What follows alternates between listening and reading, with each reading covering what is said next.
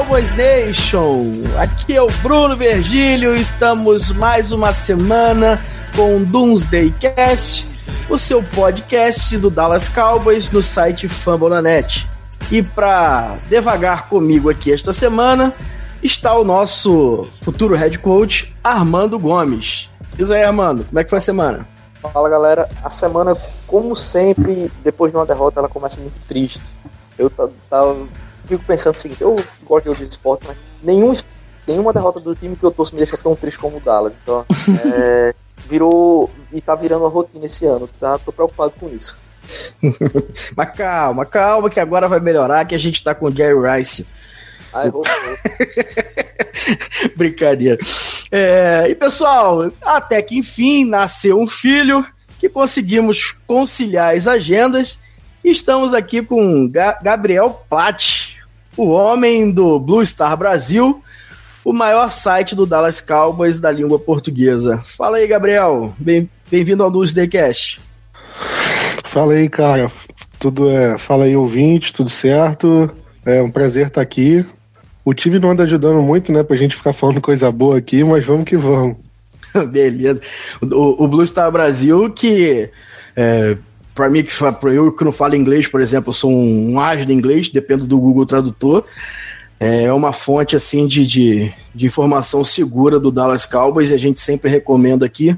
Você que é torcedor do, do Dallas Cowboys, não tem lugar melhor para você buscar informação, porque o trabalho dos caras é, é sensacional. E, Gabriel, representando a comunidade aqui do Dallas Cowboys, eu te agradeço aí pelo trabalho que você vem fazendo há muito tempo, você e a galera de lá porque o trabalho realmente é, é de primeira. Vocês estão de parabéns.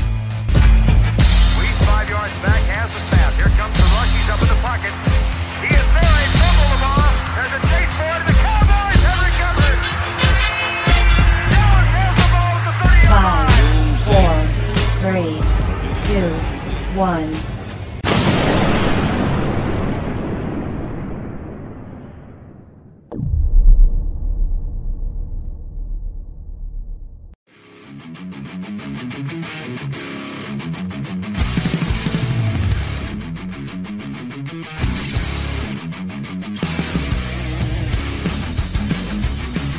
É, pessoal, mas sem mais delongas e sem rasgação de seda, vamos falar do que interessa pra gente. E o que interessa pra gente nessa semana é, são duas coisas. Primeiro, o jogo contra o Washington. E segundo, essa trade aí que deixou todo mundo de cabelo em pé. Mas para deixar com água na boca, vamos falar primeiro é, água na boca e gosto amargo da derrota contra o Washington Redskins. Olha, eu confesso para vocês que dificilmente a gente vê na NFL um time que cede somente 13 pontos para o, para o ataque adversário, na casa do adversário, e esse time consegue ainda perder o jogo, né?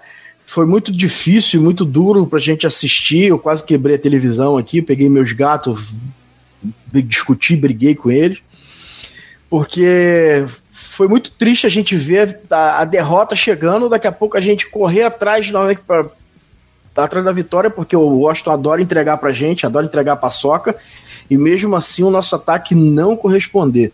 Né? Uma linha ofensiva que é uma das que mais cede impressões na liga hoje. Se a gente falasse isso há um ano atrás, acho que ia rir da gente, né? Porque a gente tinha uma muralha ali que se a, o, o, Pass, o Pro não era a, o carro-chefe, mas mesmo assim era muito confiável.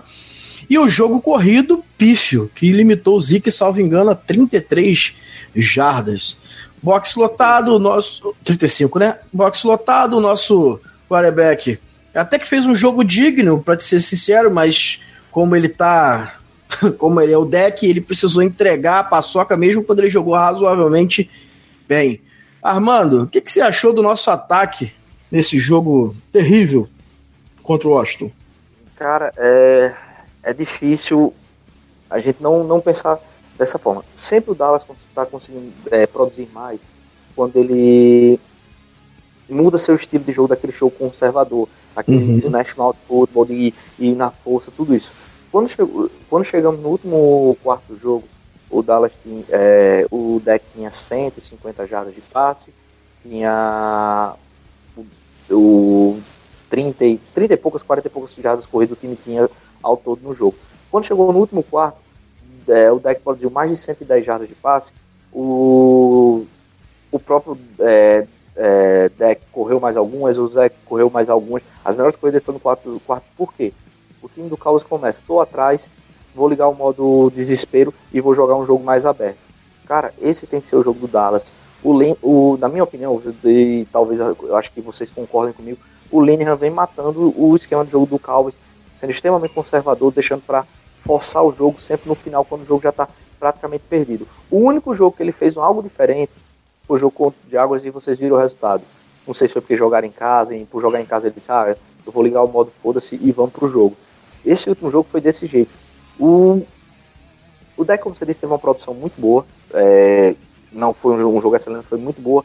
é, mas ele é um cara que ele precisa que a proteção esteja em dias para ele poder achar, achar seus alvos. Uhum. E essa proteção não tá dando.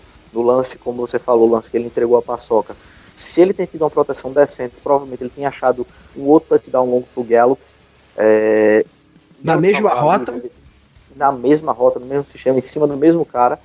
Mas, enfim, a gente sabe as limitações do nosso QB, ele necessita dessa proteção maior.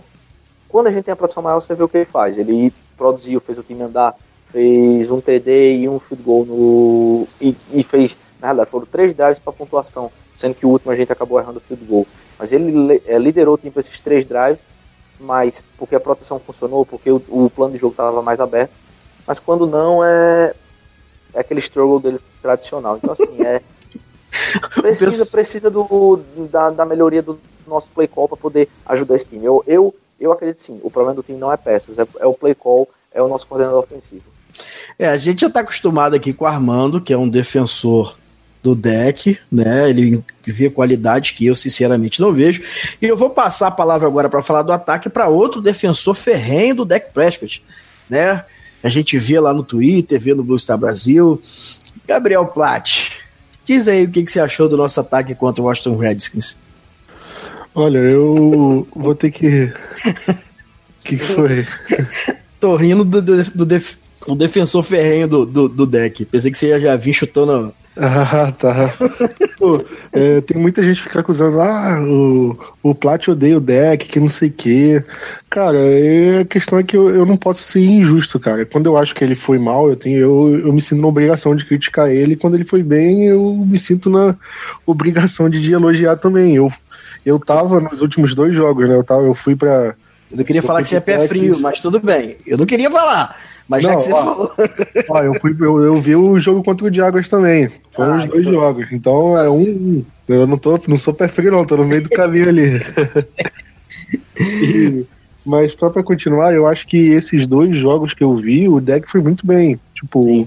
contra o Texans, o Cowboys perdeu e tal, mas eu não acho que tenha perdido por culpa do deck, ou por conta de uma má atuação do deck. Eu não acho que pelo que o deck se propõe a fazer, ele fez muito bem contra o Texans, contra o Jaguars a gente não precisa nem comentar, né, que um jogo é acima da média da temporada inteira. E agora contra o Redskins, eu achei que ele não foi mal, mas eu acho que ele deixou algumas jogadas assim pelo caminho. É, na campanha do na campanha do, do touchdown dele, que ele fez o touchdown terrestre, o próprio Romo comentou na, na cabine lá, ele, ele mostrando, ah, é, tinha o Cole Beasley numa rota aqui que o deck não olhou, e você, se você olhar um pouco, você via que o, que o deck não, não tinha visto o Beasley. É, antes do touchdown dele, ele tinha uma. é, que ele correu, ele, ele correu até a linha de 20 jardas, assim, acho que foi um pouquinho antes do. do foi na hora do two minute warning, né? É, que tinham dois recebedores correndo assim pra end zone. Se ele tivesse. Ele viu, só que ele ficou. Não sei se ele ficou com medo de fazer o passe ou ficou com medo do turnover, não sei. Só que ele não, não arriscou pra nenhum dos dois e preferiu correr pro first down. Foi uma jogada que deu certo, acabou dando certo, a gente conseguiu. Mas o ganho foi Mas, pouco. mas eu vejo isso como alguns erros de leitura que ele precisa melhorar na NFL. Ele já é o terceiro ano da liga e a gente não pode tratar ele mais como um calor, a gente tem que cobrar ele por esse tipo de coisa. É, aquele fumble dele que foi retornado para touchdown, é, ele tinha o Gallup livre, ele poderia ter lançado ali. Eu acho que mesmo a OL jogou muito mal. O, o Lyle Collins foi terrível, o Connor Williams foi muito mal, Tyron Smith irreconhecível. Mas eu, ainda assim, eu acho que eu consegui ver algumas jogadas que o deck poderia ter feito mais do que fez. Não tô dizendo que ele foi o maior vilão da derrota. Eu acho que aí é, é completo exagero você dizer isso. Uhum. Mas eu acho que ele poderia ter jogado melhor do que jogou. E isso para mim acho que é até uma preocupação assim em relação ao ao futuro, né? Será que é, é somente o play call que realmente é ruim, é, os técnicos não estão bem, mas é. será que o deck vai conseguir evoluir isso para a ponto de merecer um novo contrato? A gente tem que pensar nisso também. Eu acho, eu, eu, eu vejo o play, o play call como uma coisa horrível. Né? Isso aí não, não precisa ser é, muito inteligente para perceber que Dallas entra em campo é, e é muito fácil de você que acompanha o jogo de Dallas saber quais são as jogadas que o Linehan vai chamar. Mas eu tenho uma teoria, e falo sempre isso aqui, né? Já venho há um ano, mais de um ano batendo nessa tecla. Inclusive, no final de 2016, quando a galera tava no hype, eu já falava sobre isso. Que, primeiro, o deck ele precisa de ver o recebedor livre para apertar o gatilho, né? Ele não consegue antecipar um QB sem antecipação na NFL, é, ele vai fazer isso que a gente está falando aqui. Ele vai perder jogadas porque ele precisa que o jogador esteja livre para que ele comece a mecânica do passe. Isso na NFL vai, vai durar aí meio segundo, que é o tempo necessário para os pass rush chegar e, e dificultarem o passe. Ele não consegue, eu não conseguiu química ainda, eu não sei se é deficiência dele ou se é falta de química com os recebedores, para ser sincero. Eu não consigo ver aquele automático que a gente vê em QBs de grande nível, que o recebedor tá fazendo o corte, a bola já saiu da mão do quarterback quando ele termina o corte, a bola tá chegando. A gente não vê isso no deck. Né? Em vários lances, vários recortes que a gente pode olhar que em rotas que o corte é rápido, o jogador faz o corte é, tem aquela separação curta de uma jarda, uma jarda e meia. Quando o deck começa a mecânica, a bola vai chegar, o corner já chegou, o, o defensor já chegou, por causa dessa, dessa demora. A gente associa também isso aí a, dificuldade, a, a, travar na leitura, né? Que pode ser também de pensar muito antes de lançar. E tem uma outra questão que a gente não pode jogar, deixar passar, que depois daquele jogo contra a Atlanta, é, o deck perdeu um pouco a confiança na sua linha ofensiva. Ele me parece sempre preocupado não em receber a porrada, que ele já demonstrou que não tem medo de tomar porrada. Isso é uma qualidade que ele tem. Mas em perder a própria jogada. Então o, o, os pés dele sempre estão ali é, rap fit, né? Sempre estão é, acesos ali no pote, isso me incomoda um pouco.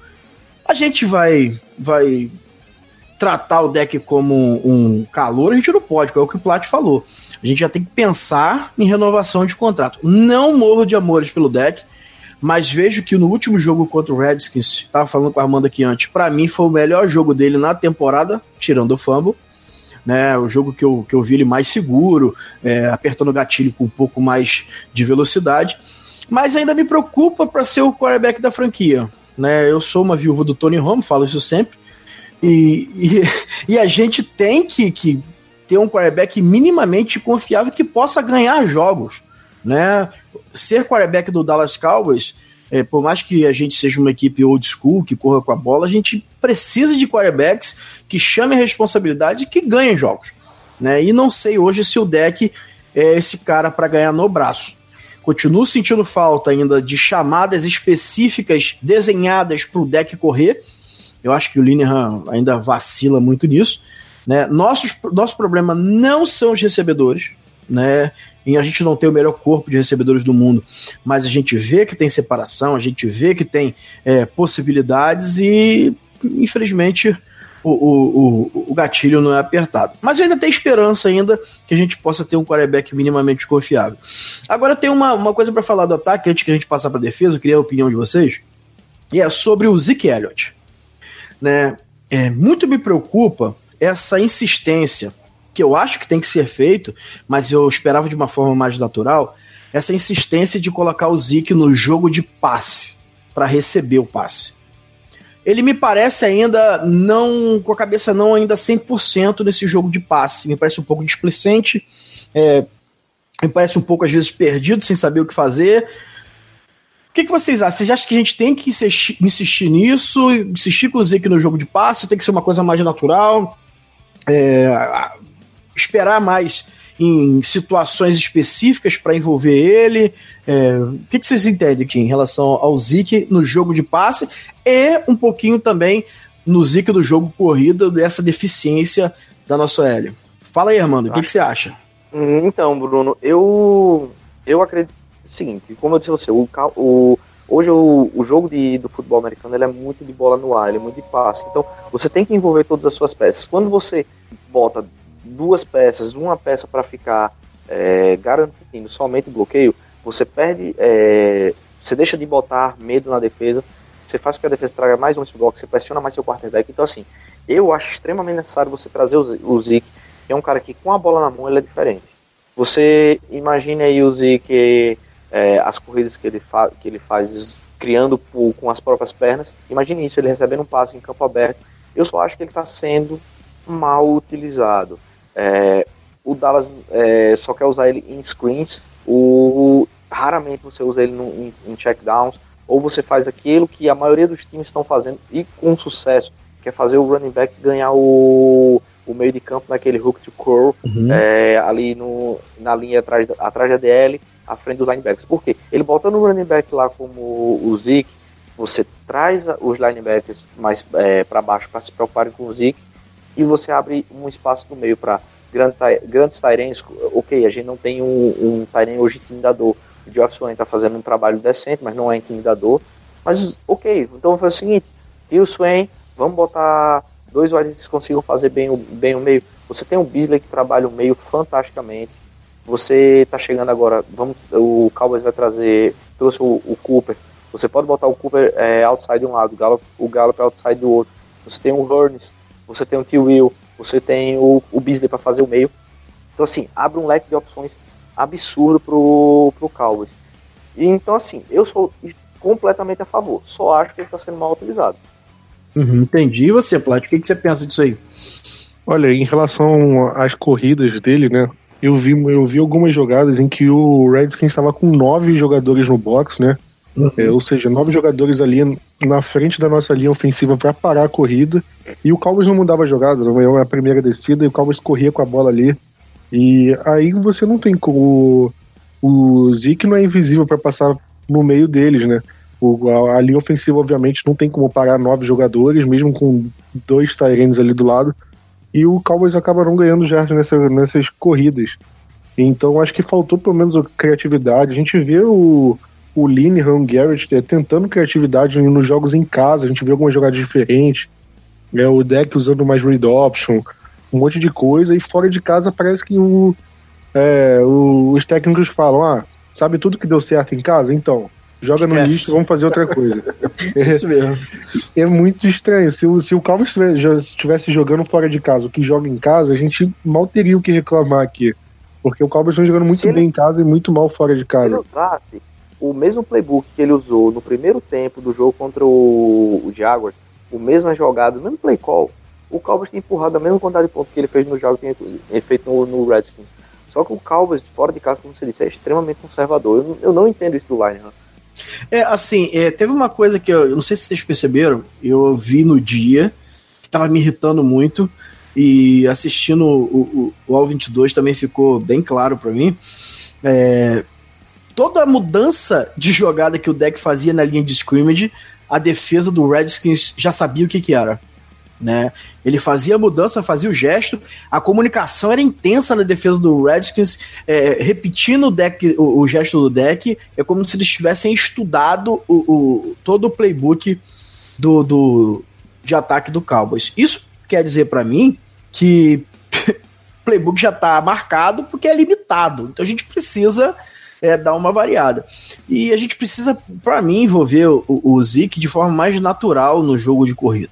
A gente só tem, só joga o cara ou correndo na base da porrada no meio, ou em screen, é, uma jogada mais marcada possível, ou alinhando ele como wide receiver um wide out, que é para mim assim, são as piores formas pra gente utilizar o Zeke.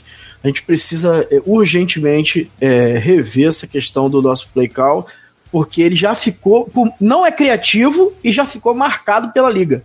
Né? Quem ainda não viu o 22, dá uma olhadinha lá. É, toda mudança que o deck fazia, a defesa já sabia exatamente o que, que ele estava pedindo. E isso é Você tenso. Criatividade, Bruno, é, no jogo de, do Giants contra o Falcons, teve uma coisa que eu achei interessante. O Dallas sempre bota o Zeke como wideout ou, ou deixa ele posicionado como wideout depois traz ele para o running back para fazer corridas inside. Uhum. No jogo, no jogo do, do Giants, o Giants botou o Barkley outside, o Sancon, e o Sancon fez o jet sweep. O Dallas perdeu seu cara do jet sweep no último jogo, que foi o que é o, o Tevon Nalce. Aí o que foi que o Dallas fez? Em vez de usar sua melhor peça para fazer o jet sweep, não. Ele traz um cornerback reserva, Jordan Lewis. Ok, Jordan Lewis conseguiu sete já. Mas se você olha, ninguém estava esperando isso com o Jordan Lewis. Se você pega, bota o Rod Smith lá atrás, traz o, o Zeke no, no jet sweep, cara, a defesa ia todinha com, com o Zeke. E se não fosse o espaço que Jordan Lewis conseguiu 7 jardas, o Zeke provavelmente teria conseguido first down, touchdown ou algo muito maior. Então, assim, eles não estão usando bem as peças que tem. além dessa limitação, tem esse, esse problema não estar tá usando as peças que tem de, boa, de forma inteligente.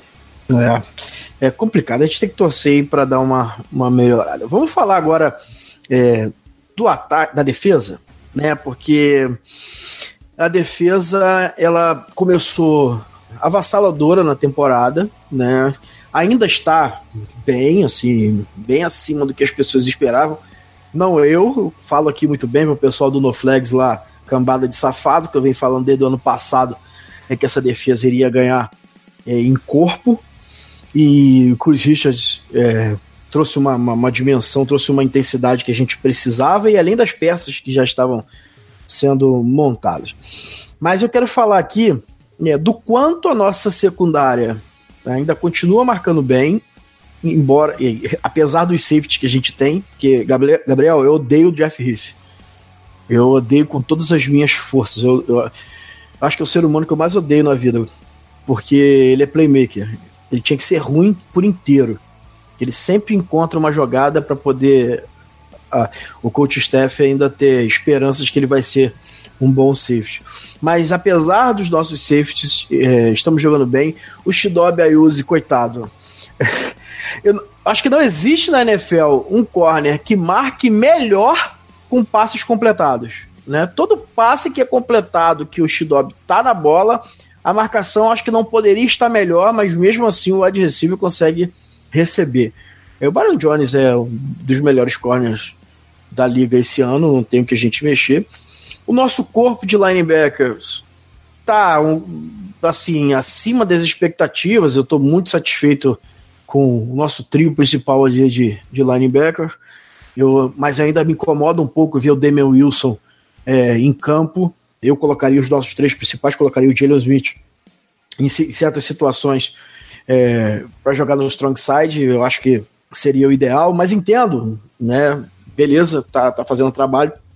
Agora, a nossa linha defensiva, depois da semana 3 ou 4, salvo engano, que o, que o Dilão teve um problema no seu ombro agravado, a gente teve uma queda de rendimento em relação às pressões do quarterback. Né? Isso é um pouco preocupante. A gente está parando bem as corridas com infiltrações e tal, mas a gente tem dificuldades contra linhas ofensivas que, como a do Texas e de Seattle, que eram linhas ofensivas ridículas. Né? E contra uma boa linha do, do Bill Callahan, que é do, do Redskins, a gente eu não esperava é, algo melhor. E a gente tem rodado assim é, ma material humano ali e não tem conseguido as pressões que a gente estava conseguindo no início da temporada. Hoje saiu a notícia que o Randy Gregory fez uma artroscopia no joelho, porque isso estava o incomodando. Então a gente tem os nossos dois DEs que estavam, um jogando com problema no ombro, o outro jogando com problema no joelho. É, isso pode dizer alguma coisa em relação à nossa dificuldade. É, o Woods e o Malik Collins no meio têm feito bem o seu trabalho. O Irving chegou chegando, como sempre, né? Não tem, não tem muito mistério em relação ao Irving, que é, é um cara freak físico, tecnicamente questionável, mas consegue compensar na fisicalidade.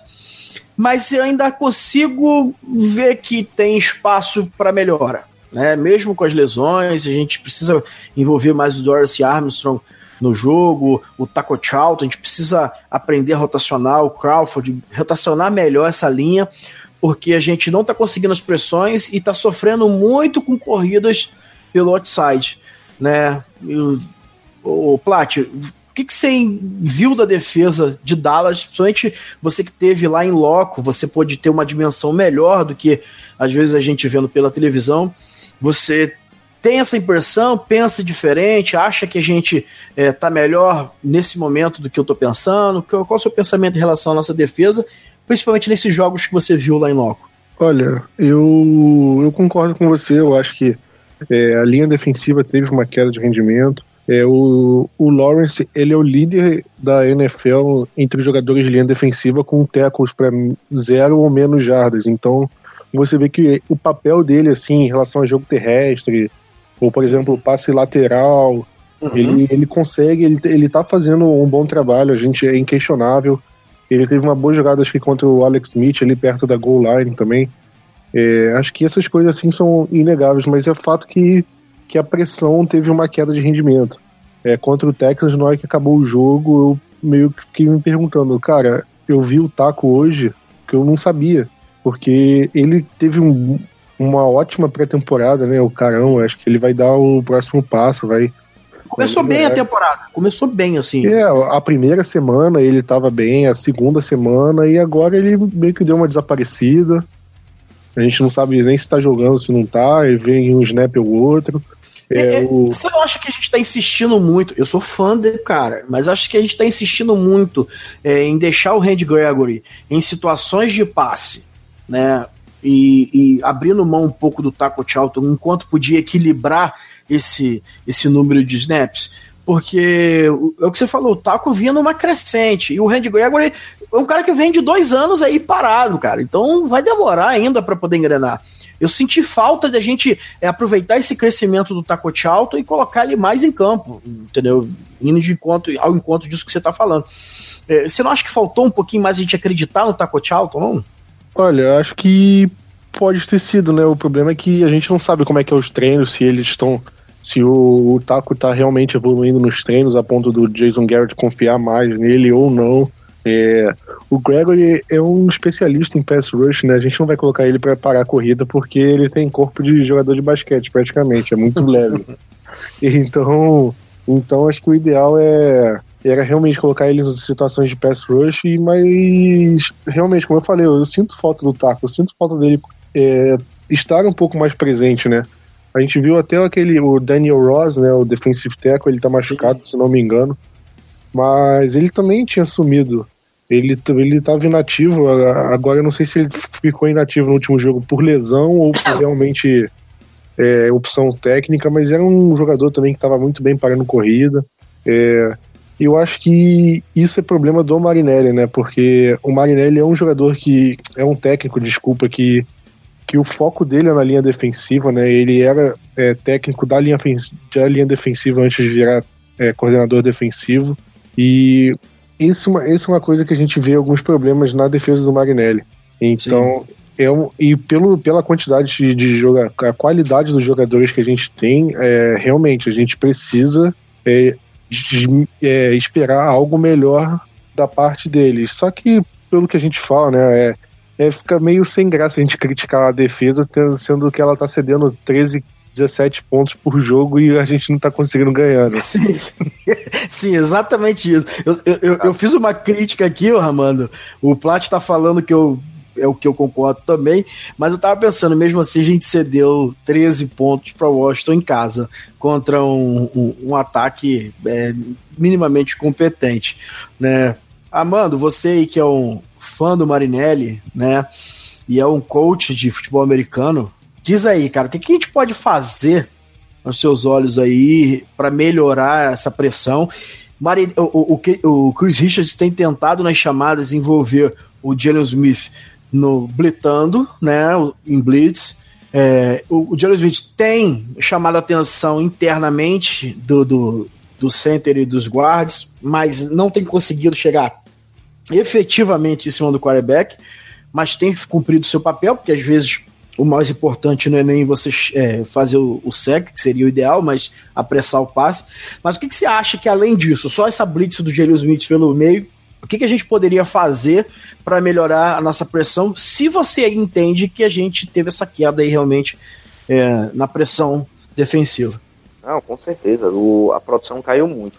Na minha visão, uma coisa que eu não gosto do Marinelli, eu sou muito fã dele, mas ele tem uma, uma teoria que é, é dele própria, que é rotar, às vezes eu acho desnecessariamente, às vezes demais, os jogadores. E acaba que certos momentos são situações que a gente precisa ter o nosso melhor grupo dentro de campo, e ele, por essa história de rodar, ele tira o cara.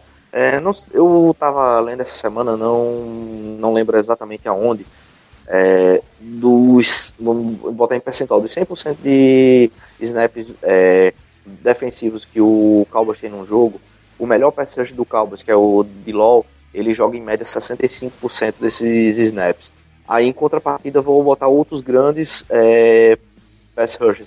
É, J.J. Watt joga em média 82%. Von Miller joga em média é, 91% ou 89%, não, não lembro ao certo. J. Davion Clowney 78%. Então, assim, ele roda muito, acaba que ele tira jogadores que são importantes para poder, em jogadas pontuais, uhum. que você uma terceira descida que você precisaria ter nosso melhor cara dentro de campo, o cara está descansando. E acaba que por isso falta uma pressão. O Dallas, ele é excelente em primeira e segunda descida. Você, você olha, third and long nessa temporada, o Dallas está deixando direto o adversário. Jogo contra o Washington, várias vezes. Só que chega na terceira para 9, terceira para 10, terceira para 8, lá vai o Washington converte, lá vai os adversários e converte. Por quê? Justamente por essa rotação dele. Ele chega na terceira descida e ele acaba sendo mais cauteloso. Eu, na minha visão, primeira coisa, diminuir essa rotação. Você lembra um jogo que a gente ficou criticando que ele no, no meio do terceiro quarto ele tirou o Shanli e jogou com o Van Der Esch no terceiro quarto todinho e o Dara levando porrada e, e Shanli descansando lá de fora. Desnecessário. Uhum. É, então, assim, primeira coisa, diminuir essa rotação. Segunda coisa, vamos ser mais agressivos na terceira descida. Você chega na terceira descida, quase sempre contra Dallas, você tem uma blitz, você tem oito homens no box, você tem um bocado de coisa. O Dallas não, a terceira descida ele é um time extremamente conservador. Ele joga lá atrás, fica esperando o time. Ele só consegue ser agressivo, que, hora, que é na hora que o time já está perdendo, ele bota pressão e vai lá atrás. O jogo contra o Washington foi desse jeito. Mesmo o Washington não, não produzindo muito ofensivamente, mas ele estava sempre conseguindo terceiras descidas uhum. importantes. Quando chegou no final do jogo, foi que o Dallas botou a pressão para cima, começou a ser mais agressivo no play call, aí sim ele começou a parar o Washington. Então, assim, é, é, um, é um mix disso. Diminuir a rotação, aumentar a agressividade do play call. É, eu acho que isso é muito mais importante do que as peças em si. As peças elas precisam estar em campo, precisam rodar. Com certeza o, o fato das lesões tem atrapalhado, mas eu acho que nosso grupo de atletas é interessante, ele é muito bom. É, vai precisar de mais um tempo para ser um grupo especial, mas é um, muito bom. A gente tem peças que outros times talvez não tenham. A gente tem um, um, time, não tem o melhor em nada, mas a gente tem um jogadores bons em, to, em todas as posições. Então, assim, é mais essa questão de manter as peças dentro de campo. Sim, e, e assim, é importante é, a gente descansar os nossos jogadores, mas tem, na minha concepção, tem jogadores chaves que quanto mais você é, é tiver com ele em campo, melhor é. Tipo o DeMarcus Lawrence. Né? Se é, um dos, é o melhor jogador da NFL hoje de linha parando a corrida e é o nosso melhor pass rusher, velho, tá no ano de contrato, tem que jogar 95% dos snaps. É, é a minha concepção. Gira o resto. É, roda o resto. E, e, e, vamos ver o que dá. Mas assim, é, não tem jeito, a gente perdeu no, num chute do Brett Maher em uma decisão questionável das zebras, mas eu não sou de, de reclamar das zebras. Nós perdemos pelas nossas debilidades, não perdemos para as zebras, né? É porque o Washington gosta muito de entregar o jogo contra a gente, gosta demais, e a gente teve a chance de empatar. O nosso kicker, que tem se demonstrado extremamente confiável, ele, infelizmente, não conseguiu converter o chute, nós perdemos para o Washington, mas a divisão está aberta ainda. Né? O Washington está com 4-2, a gente está com é, 3-4. É, o Eagles. 3, é, o Eagles está 3-3 ou 3-4, não me lembro. E assim, estamos para o jogo. E acreditando nisso, né? O nosso GM, eu ia xingar ele agora, mas nosso GM, ele entrou num leilão e entregou a nossa primeira escolha geral, a primeira escolha do nossa do draft de 2019 pelo Amari Cooper, né? Eu por incrível que pareça, Plat e a mano, eu comecei há duas semanas a estudar os wide receivers do draft, porque eu sempre acerto qual vai ser a posição que Dallas vai escolher e geralmente o jogador. Só nesse último draft que eu não imaginava o Van. É, mas em todos os outros eu sempre acertei a posição e quase sempre o jogador. Eu falei, pô, vai ser o wide receiver. É certo que será o wide receiver. E comecei a estudar os wide receivers. Assim, a classe, diferente do que muitos haters vão falar aí, é, não é uma classe tão dominante, tá? É uma classe provavelmente melhor do que a do ano passado, mas mesmo assim não é maravilhosa, né? É, tem alguns destaques como o AJ Brown, o Kirill Harry, o, o Dick Metcalf, Metcalf, que é, que é um jogador que tem algumas debilidades, mas apresenta um potencial físico muito grande. E Dallas poderia escolher um desses jogadores, ter um contrato barato por cinco anos com esses jogadores, né? Mas Jerry Jones preferiu acreditar num dos melhores jogadores, melhores wide receivers da história de Alabama, que foi o Amari Cooper. Né, um jogador que já mostrou seu talento, já mostrou potencial, bom corredor de rotas, rápido, ligeiro. É um wide receiver como o Dallas não tem há muito tempo, um, um, um true wide receiver 1. Né, o verdadeiro wide receiver 1 um protótipo, que vem jogando mal há dois anos. Né? A gente sabe que o Oakland tá uma bagunça, a gente sabe que o Oakland tá é, uma problemática danada. O, o, Gruden chegou lá e começou a se livrar de todo mundo que já tinha sido draftado, porque ele não, não quer trabalhar com os caras, já ficou claro. É, a gente tinha concorrência de alguns times que ofereceram terceira é, e segunda rodada, inclusive o Eagles, né? E Jerry Jones foi lá e entregou a nossa primeira rodada pelo Amari Cooper. Eu confesso a vocês que o Amari Cooper sempre foi um jogador que eu olhei meio de rabo de olho. Porque um jogador que foi escolhido como a quarta escolha geral, eu esperava uma dominância maior na liga. Né, eu esperava que ele fosse um jogador mais dominante pelo tempo que ele esteve em Oakland, principalmente quando o ataque de Oakland estava on fire. Mas a gente vai ter a, a oportunidade de enxergar, de ver o Amari Cooper esse ano é, jogando com o Dak Prescott, que é mais uma arma para o nosso quarterback, para tentar passar aí de 300 jardas por jogo, que é o choro e tudo quando isso acontecer. Gabriel Platt, diz aí, meu filho.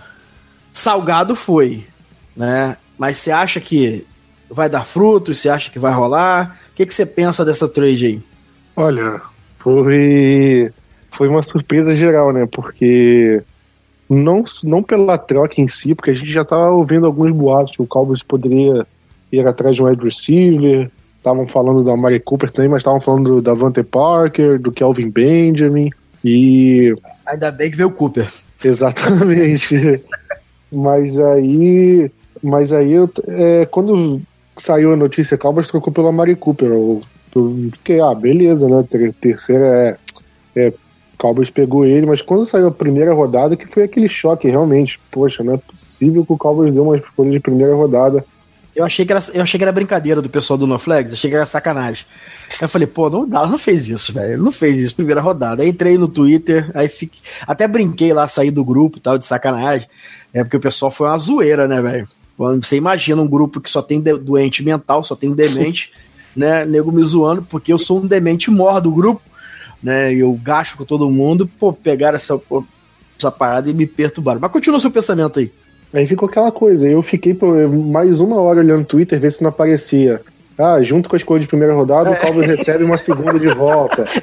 Mesma coisa. Assim, pra, pra fazer valer a troca, né? Porque eu fiquei. Eu falei, pô, tá, se vier uma quarta, tá de boa. Eu já consigo já dar aquela respirada. Uma terceira tá ótimo. O segunda é sensacional, mas não veio nada.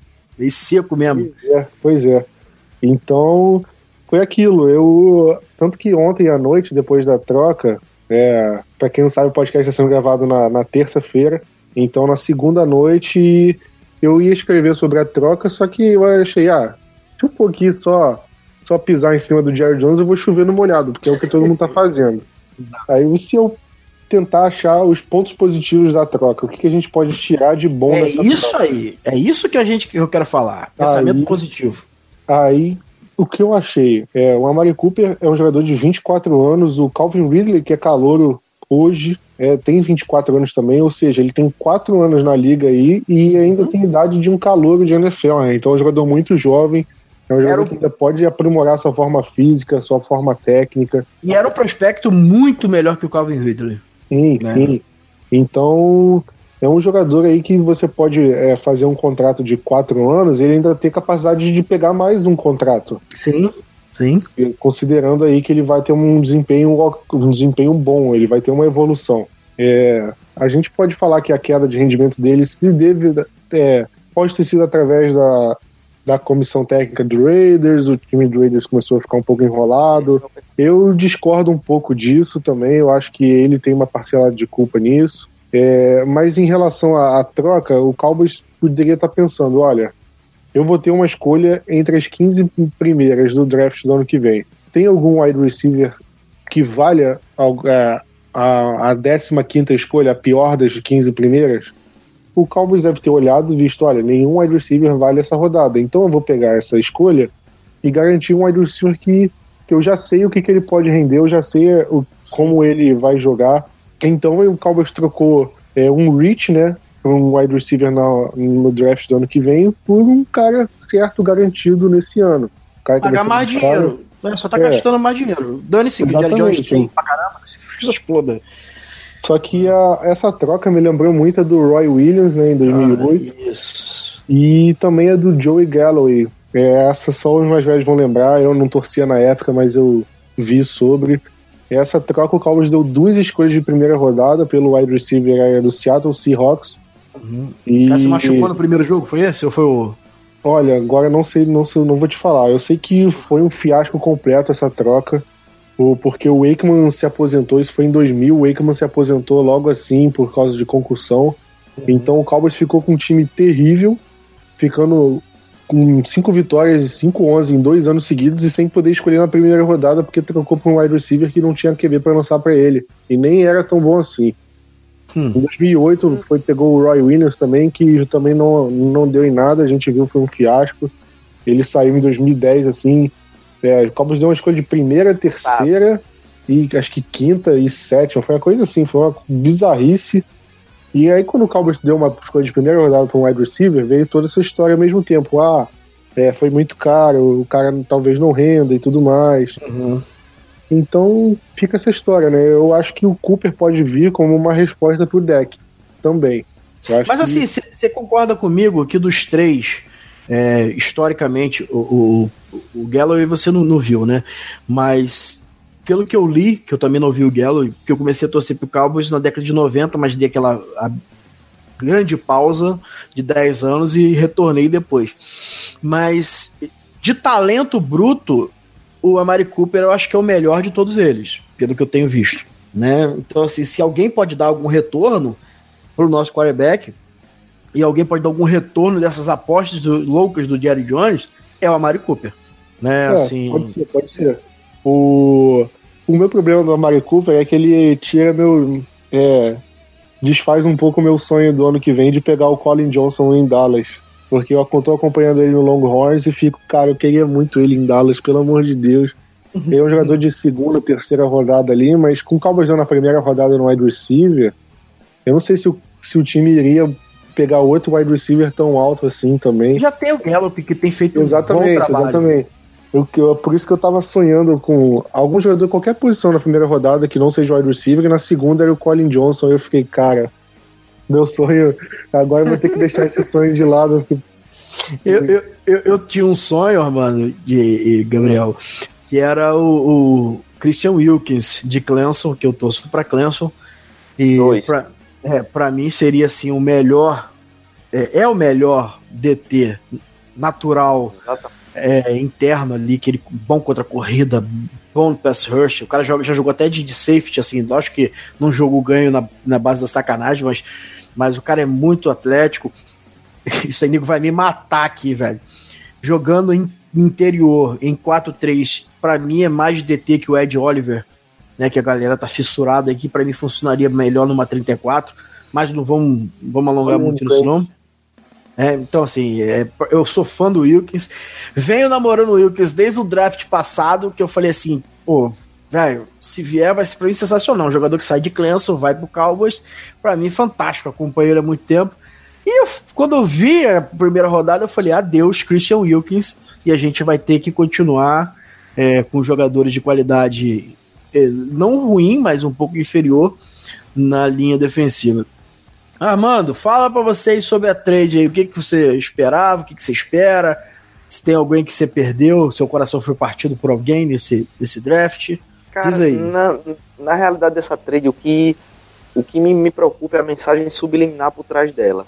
Você pega, ok, tô trazendo um, um receiver que vai ajudar o, o, o deck ou não, mas é um cara que eu botei, eu liguei o modo all in now. É, eu vendi meu futuro pelo presente. Qual é o problema com isso? A gente Uhum. passou a semana é, ouvindo falar que ah, Jerry Jones está de olho num, num head coach novo.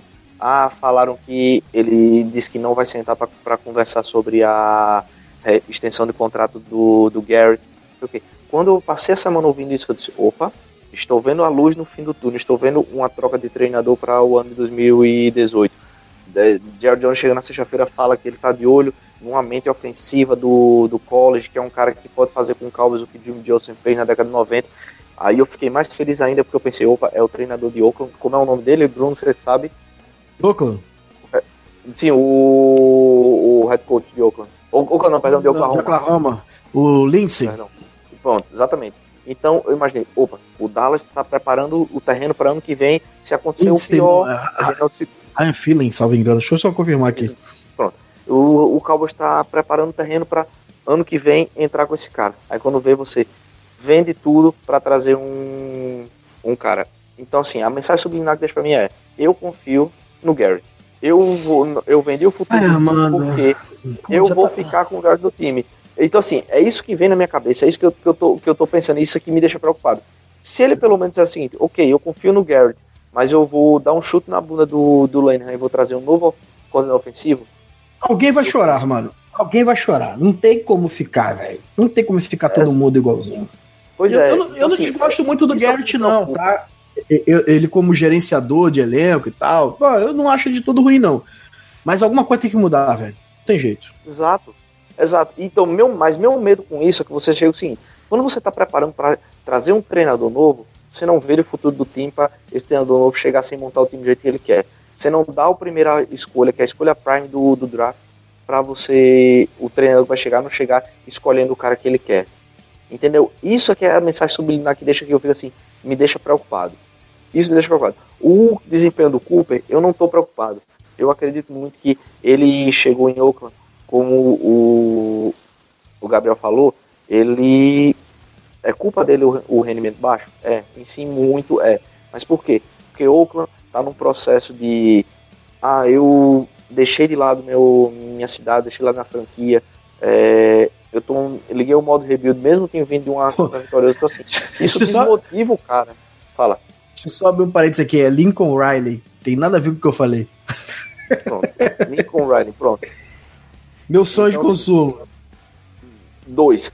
Então é o seguinte, então você pega, chega, o cara tá desmotivado em Oakland, o cara precisa de novos ares. Talvez ele vir pra, pra Dallas, ele vai trazer de novo ele a forma de, de 2016, quando ele foi possivelmente um wide top 5 na liga, que o Oakland chegou nos playoffs bem. Então assim, se Material certo- humano tá ali, né, velho? Material humano tá é, ali. exato. Se der certo, o Dallas tem mais um shot para essa, pra essa temporada, mais um, um tiro aí na agulha, que a divisão tá completamente aberta. O, do mesmo jeito que você pega o Houston Texas há três semanas, estava 0-3, venceu, ou há quatro semanas, perdão, estava 0-3, venceu quatro seguidos, hoje é líder da divisão, e sabe o Dallas com a chegada do, do Cooper, em, encarreia quatro vitórias seguidas e assume a liderança da divisão e tá com um caminho para os playoffs. Então assim, é, tá esse, essa situação é, muito ambígua para mim no agora. Ok, eu vou torcer pelo bem do Cooper ou vou torcer que o, o time vá mal e acabe é, eu troque o treinador, que eu acho que isso faz o time crescer. Então assim é tá nesse meio termo aí para mim, entendeu? Mas assim, eu gostei da, da troca, independente de ter perdido o Prime, mas essa mensagem subliminar por trás é o que me preocupa. Sim, e assim, é, o Cooper, ele vai precisar que, que todo o time evolua, porque não adianta você ter separação, não adianta você é, correr boas rotas se a bola não chegar, se o ataque não for é, criativo. Então a gente precisa que o coaching staff também dê condições para o Cooper brilhar. Né? Eu, eu gostei assim da troca depois dela feita, porque eu tô nessa vibe do Plat aí que não faria, mas agora a gente precisa encontrar coisas boas. Tem o problema que o, o jogador que mais se assemelha em quantidade de drops em, em, em percentagem com 10 é o Amari Cooper, né? Mas é um jogador que historicamente tem boas mãos. Vamos torcer para isso ter sido situacional. É, acho que em Dallas ele vai trabalhar não, não rotas tão longas igual ele vinha trabalhando, mas vai trabalhar com rotas mais intermediárias e curtas, é, até por causa do estilo do nosso quarterback. Isso pode ajudar até diminuir esse número de drops e pode ajudar o deck nessa separação e, e se, apertar o gatilho no momento certo. Então, assim, a minha esperança é para que o Jerry Jones acerte é, naquilo que ninguém não viu, né? Fez bem de, pelo lado da troca de não ter deixado o Amari Cooper jogar com o Carson Wentz, porque seria muito triste a gente ver Alshon Jeffrey, Carson Wentz, Amari Cooper e Nelson Aguilar, que é um dos melhores slots, né, um péssimo slot side, mas Isaac Ertz seria assim dolorido para a gente enxergar isso. Mas vamos ter fé, porque para mim esses esses 10 jogos que faltam, isso? 10 ou 10 jogos que faltam? Não, 9 jogos que faltam. São os nove jogos para definir a história do nosso quarterback e a história do nosso head coach. Né? Diferente um pouquinho do Armando, eu penso o seguinte: no início da temporada a gente estava naquele deck friendly, né, de criar o maior número de alvos para o deck, porque assim ele rendia mais e blá. Começou a engrenar. A gente viu que nos últimos, no último jogo o Allen Hurst teve seis recepções para 75 jardas, salvo engano. O Gallup para 80 e poucas jardas. O Beasley tocou sete vezes na bola para 50 e poucas jardas. Então a gente teve uma produção em números assim legal. Mas quando começa a engrenar, a gente viu que ia demorar muito para isso acontecer. A gente já mudou para trazer novamente o wide receiver 1, aquele cara que você tem que olhar, que o deck olhar olha primeiro, porque o que mais me incomoda nessa troca é toda aquela história que a gente contou, Gabriel, é, que Dallas contou na, na, na off-season, que a gente comprou. Ah, que o, a gente não renovou com o Dez Bryant porque o deck era obrigado a olhar para ele primeiro. E ele funciona melhor quando olha para todo mundo. Então agora a gente traz é, o wide receiver 1, que é contradizendo o que a gente vem dizendo desde a da off-season. Mas a gente tem que ter fé, acreditar, porque a gente está trazendo um jogador com talento de, de All-Star, né? Um talento é, sensacional. Talento por talento, como wide receiver, ele é melhor do que o Dez Bryant. Eu vi nessa comparação o melhor do Amari Cooper era melhor do que o Dez Bryant em termos de correr rotas, em termos de separação, de velocidade, só não é melhor que o Dez Bryant na, na end zone, na red zone, porque isso aí eu, eu até hoje não vi na NFL alguém tão cavalo para jogar nas últimas jardas do campo, para jogar lá no 50-50 e pegar igual a ele, tirando o Calvin Johnson, que eu tô falando só de seres humanos e não do, de um robô, não do Megatron.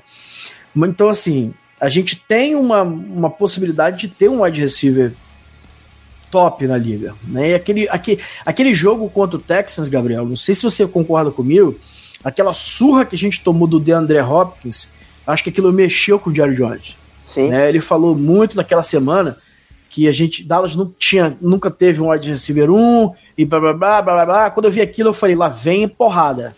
Lá vem trade, lá vem loucura. Então, é, você acha que aquele jogo foi fundamental, Gabriel, pra gente entrar nessa trade? Então, é, aquele jogo mostrou pra gente a diferença que um wide receiver muito bom faz, né? Porque, porque o Hopkins, só pela rota e a recepção, ele já teria colocado o Texans ali na prorrogação numa situação que que o Cowboys ficaria muito difícil não evitar o field goal. Uhum. Mas as jardas que ele ganhou depois da recepção, quebrando tecos e tudo mais, aquilo matou o jogo, né? Sim. Então, foi uma coisa, deve ter, eu acho que deve ter mexido com o Jerry Jones. E ele vendo mais um jogo fora de casa, o Cowboys com os mesmos erros. É o Deontay Thompson, que, Nossa, sério. pelo amor de Deus, pra mim ele deveria ter sido cortado e não o Bryce Butler. Eu, mas o Cowboys tem um amor pelo Thompson que eu não, não entendo. Pelo menos espero que ano que vem é, a barca esteja com ele, o Terrence Williams. Eu Sim. tô com medo do Cole Beasley ir também, porque é o último ano de contrato do Beasley. Não pode ir, pelo o amor de Beasley Deus. quer ser pago com o melhor slot da liga e eu, eu tenho minhas dúvidas se o Cowboys vai conseguir encontrar um acordo pra ele. É, e falando no Não, Beasley, mas tá tranquilo, mas tá tranquilo porque a gente draftou o Switzer, que é a mesma coisa, entendeu? Opa, opa. Ah, foi, Não é- foi, foi mal. Já Não é como trocamos se- também. não é como se a gente tivesse trocado ele por um jogador que não conseguiu nem ficar no elenco, né? É, pô, sacanagem, que merda. Mas desculpa, fala aí. É, foi, essa foi uma das piores off-seasons assim, em relação à movimentação que eu vi. Pô, Mas em relação ao Amari Cooper, vocês preferem, vocês preferem ter pego ele é, trocando a escolha de primeira rodada ou ter pago os 15 milhões do Sammy Watkins que surgiu a conversa na, off- na, Ah, na agency? Olha Cara. só. Armando, antes de você responder, deixa eu falar aqui, Fala, porque, fala, fala, fala. porque isso aqui eu já tô segurando pra falar. O Semiotics é uma maior decepção da minha vida. É assim, de onde ele saiu, quando veio pra NFL, eu falei, com o talento que ele tem, vai ser um monstro. Não foi um monstro. Né? Foi pro, pro ataque fantástico. É, não, não, mas olha só, ele foi pro ataque fantástico ano passado do, do Rams, né? Que tudo funcionava, menos o Sammy Watkins. Esse ano ele tá no ataque sensacional do Andy Reid, tudo funciona, menos o Sammy Watkins. Então, entre essa besteira de você pagar 15 milhões ao Sammy Watkins e você trocar a primeira rodada pelo Amari Cooper, eu prefiro o Amari Cooper. Essa é a minha E- visão, Plat. Você resumiu minha fala. Tô com É, você. por isso que eu queria falar primeiro. Ai, entendeu, Plat? E você, o que, que você acha? Olha, eu entendo o Watkins ter os problemas, mas acho que essa primeira rodada me machuca muito. Não, se, se o Cowboys estivesse draftando do jeito que draftava antigamente, tudo bem. O Cowboys andava pisando na bola, errando, Sim, errando sim. errando escolha.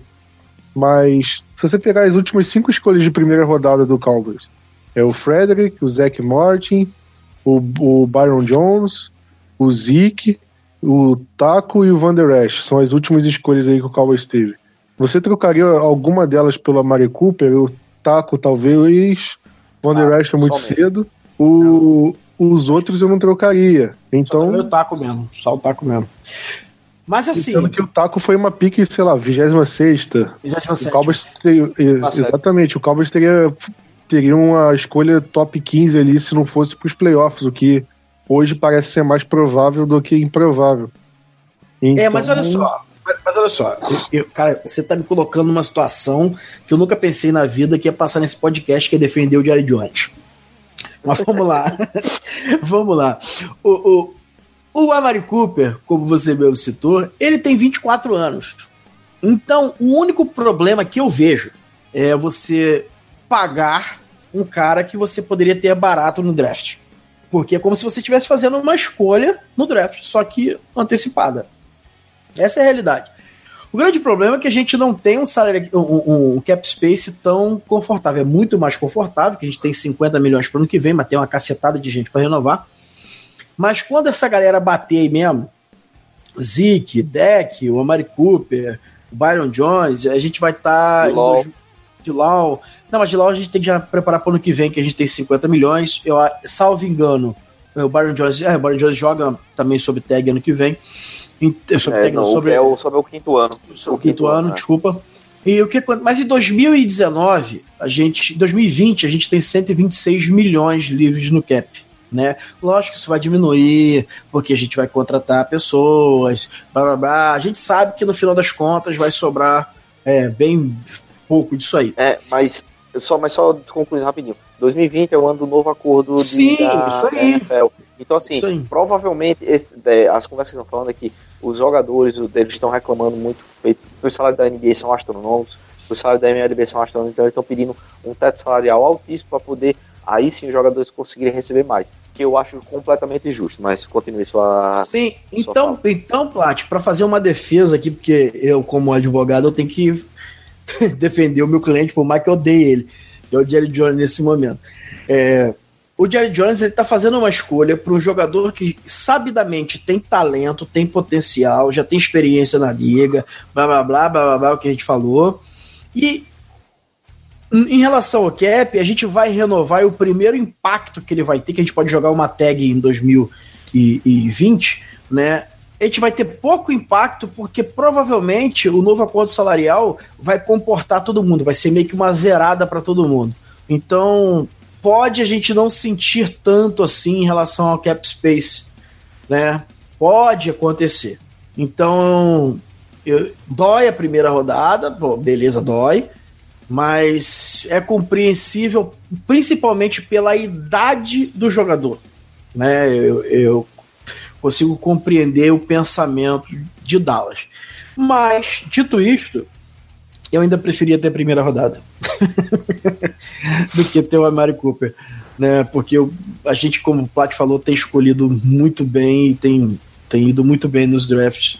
É, isso tem, tem feito com que a franquia se renovasse e, se, e permanecesse competitiva nesses anos aí de, de transição, Tony Romo, é, nenhuma franquia consegue um quarterback de quarta rodada, faz esse rebuild todo aí e se manter competitiva como nós conseguimos. Isso tudo é graças ao draft, porque a gente, a gente eu tenho uma, uma teoria, uma máxima, uma constatação, né, nem teoria, é que Dallas ele tem que ficar apertadinho no cap space. A gente tem que ficar ali, ó, reestruturando o contrato, a gente tem que ficar dispensando o jogador, porque quando a gente tem espaço no salary cap, meu amigo, é, Jerry Jones vai lá e faz merda.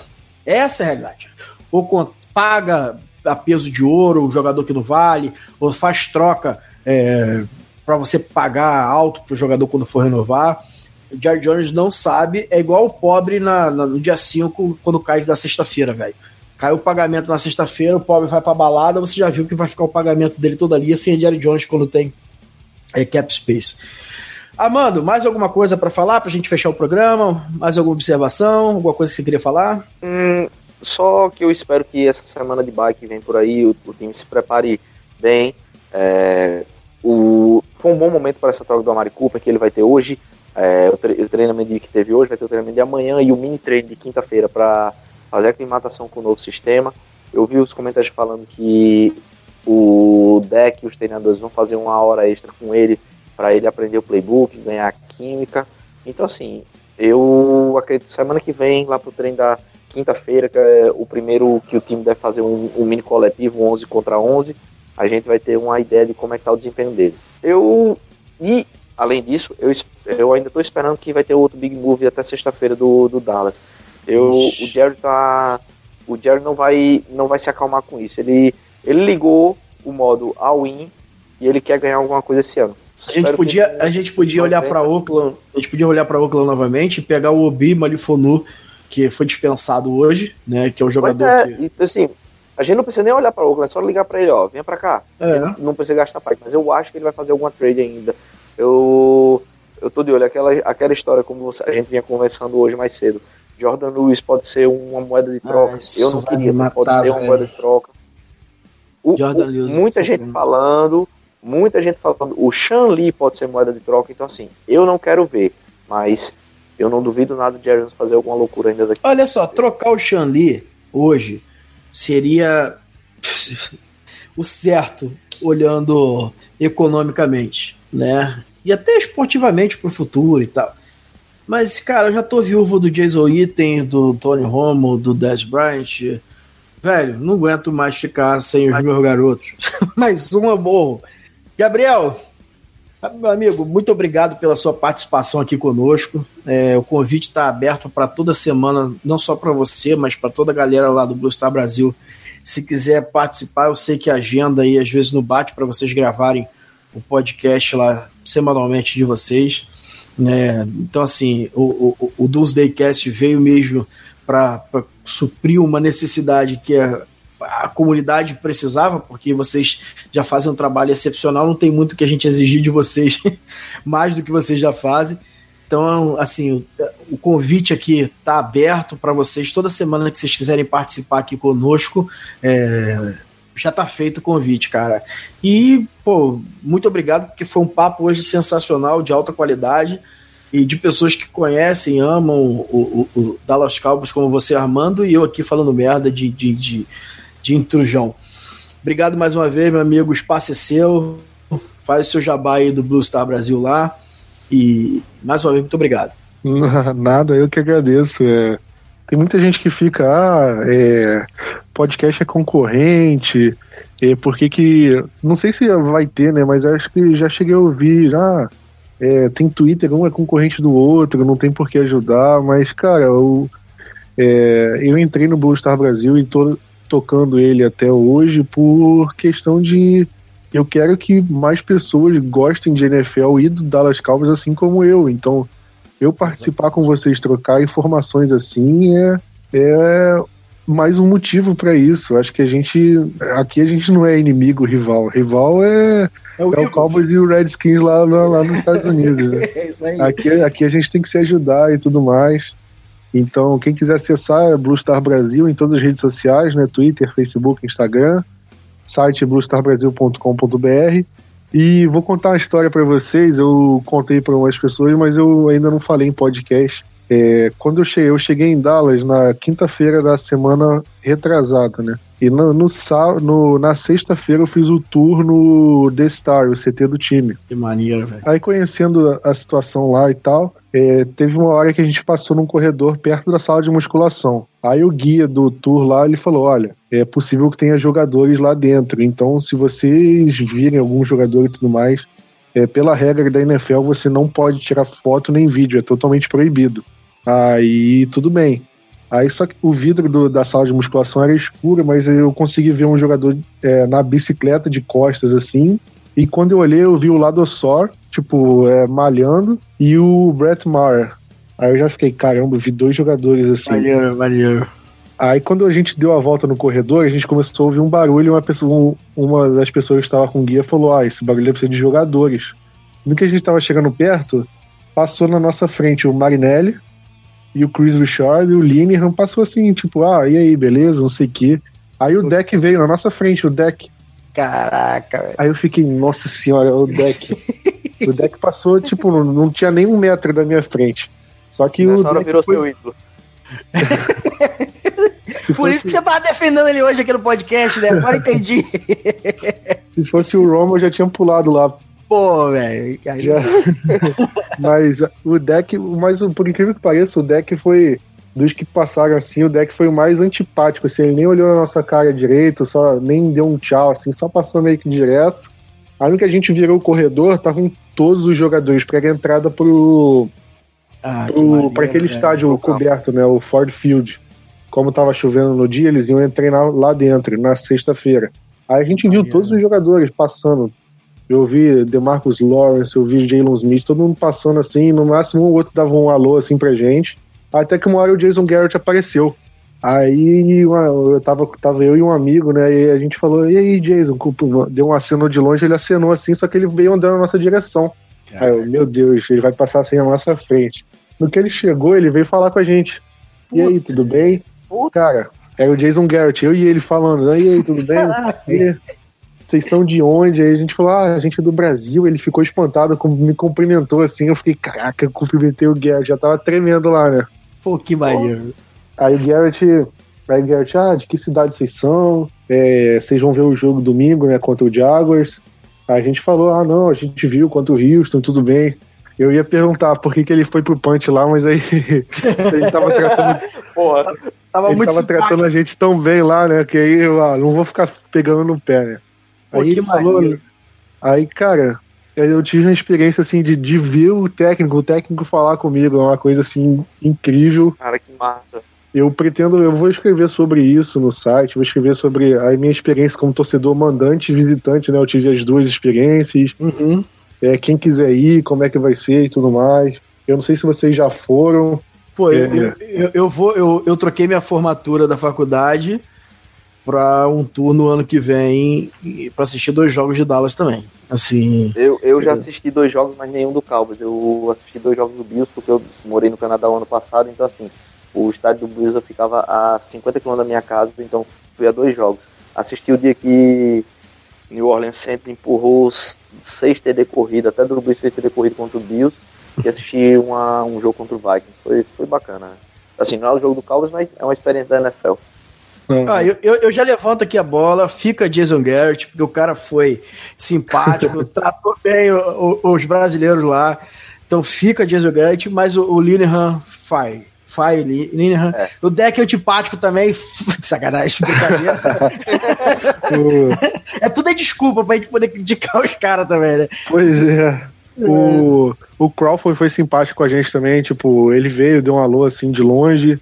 Aí depois que o Garrett passou pela gente, assim, é o guia, o guia do tour perguntou: Ah, ele falou: Ah, é, essa turma aqui do tour é internacional, tem gente do, do Brasil, do México e do Canadá. E quando o Crawford ouviu o Canadá de longe, ele, ei, Canadá, porque o Crawford é canadense. É, tá ligado? Aí, mas olha, quem tiver a oportunidade de ir, pelo menos uma vez na vida, vá. É, para quem ama o time, assim, é uma experiência incrível. É, minha vontade era de ficar lá o, o ano inteiro para ver os jogos, que é incrível.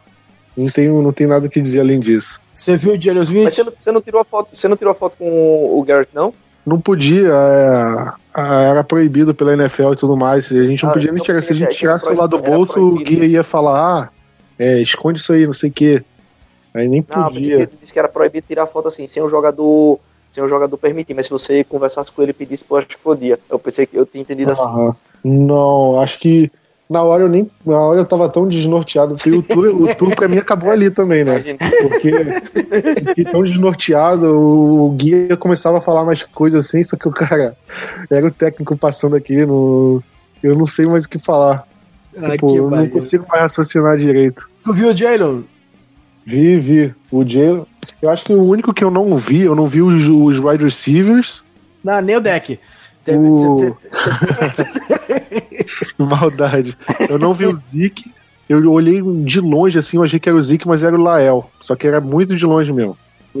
E- Pô, tinha que estar bem longe pra poder se dar essa Pois confundida. é, mas era bem no fim do corredor assim que eu olhei assim. Mas o resto, eu vi o David Irving, que ele tava voltando a. Era, acho que era o retorno dele, né? Pequena criança, né?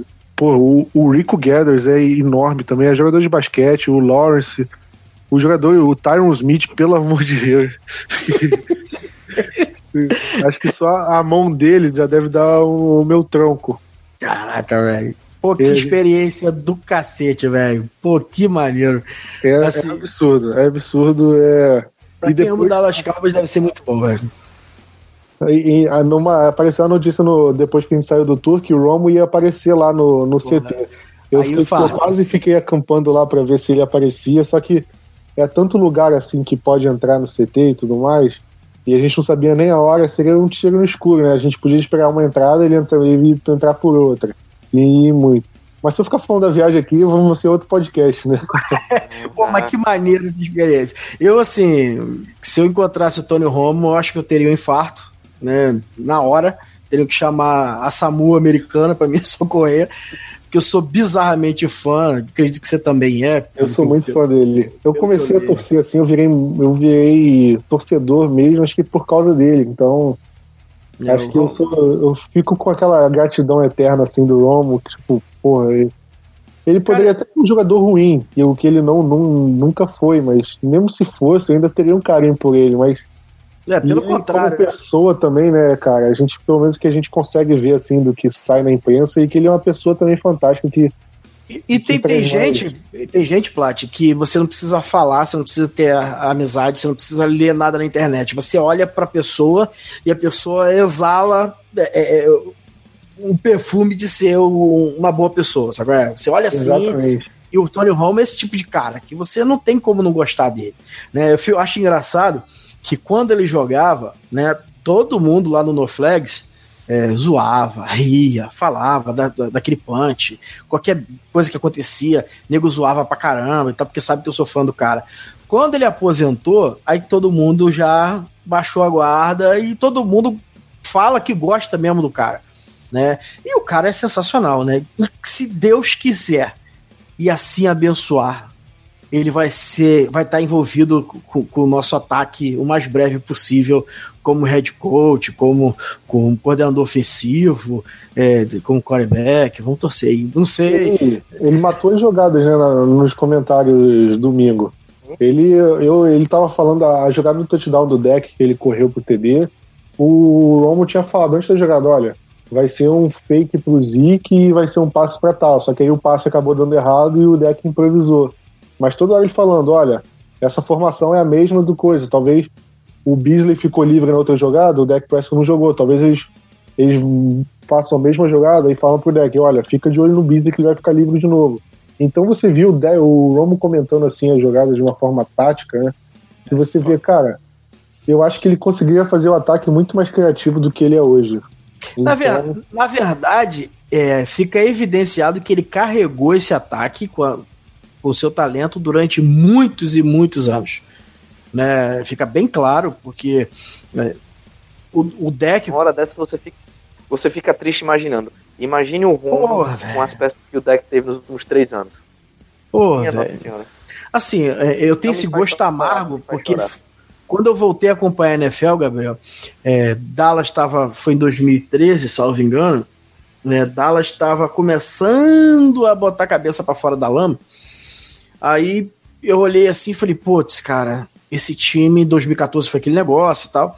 2015 foi ok, beleza. Agora, quando, quando a gente olhou assim e, e viu, pô, agora vai, 2016 vai. 2016 nós escolhemos um running back top, é, que eu não escolheria, mas pô, beleza, entende? Ah, tudo para ajudar o Romo. E agora ele tem um time para ganhar o Super Bowl. Aí acontece aquilo lá. E, e, e, eu, muito das minhas críticas em relação ao deck é desse sentimento amargo de, de ver ele no lugar onde seria do Tony Romo, até hoje, provavelmente, como nosso quarterback. E às vezes eu, particularmente, faço essa crítica, essa meia-culpa aqui, porque às vezes eu critico muito o deck pela pessoa e pelo atleta e cara acima da média que o Romo é. Né, e pelo tudo como ele saiu, como, como correu o final ali e tal. Então, o, o, o Romo é tão sensacional que às vezes eu, falo de mim, peso demais nas críticas em relação ao deck por causa disso. O cara é fantástico. Mas, Gabriel, que experiência, cara, sensacional. Meus parabéns aí por ter passado essa experiência. Tomara que se coloque logo é, no site lá pra gente ler, acompanhar.